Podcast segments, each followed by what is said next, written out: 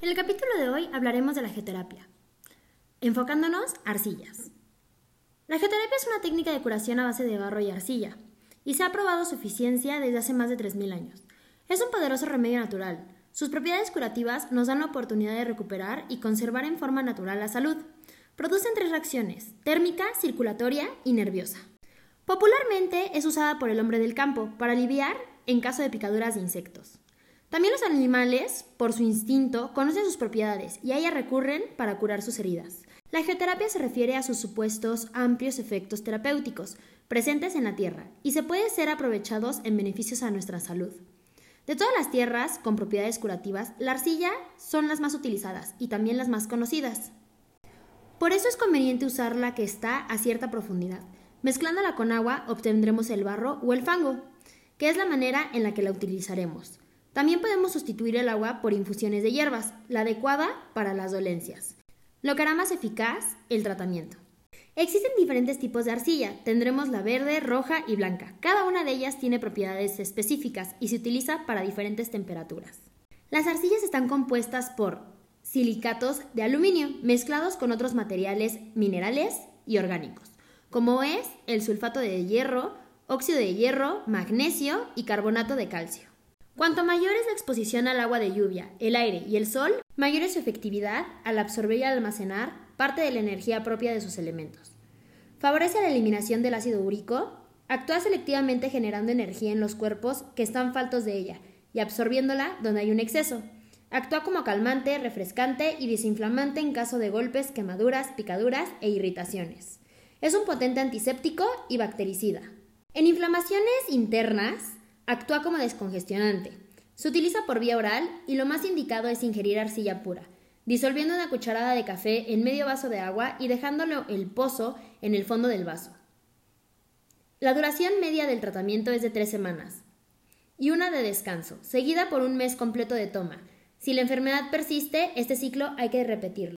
Durante su trayecto por el aparato digestivo, todos los elementos nocivos son absorbidos por la arcilla y eliminados en las deposiciones a no ser que la propia magnitud de estos desechos drenados entorpezcan su avance. Entonces se debe complementar con una infusión laxante o con agua abundante. Indicaciones. Regula el metabolismo y reactiva el funcionamiento de los órganos disminuidos. En medios arcillosos, los gérmenes patógenos, es decir, los organismos parasitarios, no pueden reproducirse. Es así como actúa como agente depurador que elimina toda clase de sustancias nocivas. En todo tipo de carencias e incluso en anemias resistentes, se cree que actúa se cree que actúa aportando catalizadores que permiten la asimilación de los componentes minerales de los otros alimentos que antes se desperdiciaban. Enriquece y limpia la sangre en todo tipo de desequilibrio orgánico. Actúa estimulando cualquier órgano enfermo contribuyendo a restaurar la función que desempeña. Regula el ritmo de las evacuaciones tanto en caso de estreñimiento como en caso de diarrea. En irritaciones y en úlceras actúa eliminando las células destructivas y fomentando la reconstrucción de nuevas. En impurezas de la piel nos sirve como mascarilla reafirmante e antiinflamatoria. Su uso externo. Se aplica en forma de emplastados y compresas, reportando numerosos beneficios. Para su preparación se debe utilizar un recipiente de madera, losa, cristal o porcelana, nunca plástico ni aluminio. Se coloca la arcilla en el recipiente y se le echa un poco de agua sin hervir, hasta formar una pasta, Luego se pone en un paño donde se hace una cataplasta de barro, de aproximadamente un centímetro de espesor, y del tamaño adecuado a la zona donde se requiere aplicar. Posteriormente se pone directamente sobre la piel, ya sea el estómago u otra parte del cuerpo, y se envuelve a la persona con una toalla para amarrar la cataplasta. Es importante que el resto del cuerpo se mantenga caliente, por lo que se recomienda poner un guatero en los pies. La arcilla puede aplicarse en frío o caliente, dependiendo la enfermedad. Cuando se aplica sobre una zona con fiebre, inflamada o congestionada, debe aplicarse en frío, dejándola durante un lapso de aproximadamente dos horas hasta que la arcilla se seque.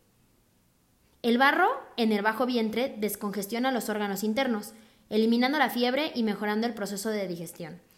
De esta manera absorbe las toxinas acumuladas internamente. Asimismo, activa la circulación sanguínea de la piel y extremidades, y ayuda a la curación de úlceras en el estómago e intestinos. Para casos de jaqueca, migrañas y alguna otitis o sinusitis, hay que alternar aplicaciones de cataplasmas de arcilla fría en la frente. con otras tibias en la nuca, que se dejarán por espacios de dos horas y se irán repitiendo según la necesidad. Cuando se trata de contusiones, golpes o heridas, se debe aplicar en frío y renovándola con la mayor frecuencia posible. En casos de lumbago, artritis, descalcificación o contracturas, en la zona lumbar, las aplicaciones de compresa y cataplasmas han de ser siempre calientes, dejándolas actuar hasta que se enfríe, repitiéndola cada 3 o 4 horas. En tratamientos de revitalización de riñones o hígado y otros muchos, debe usarse templada o caliente, el baño María es el mejor método para conservar intactas las propiedades curativas. Tiene el recipiente de la arcilla en otro de mayor tamaño con agua suficiente para cubrirlo hasta la mitad.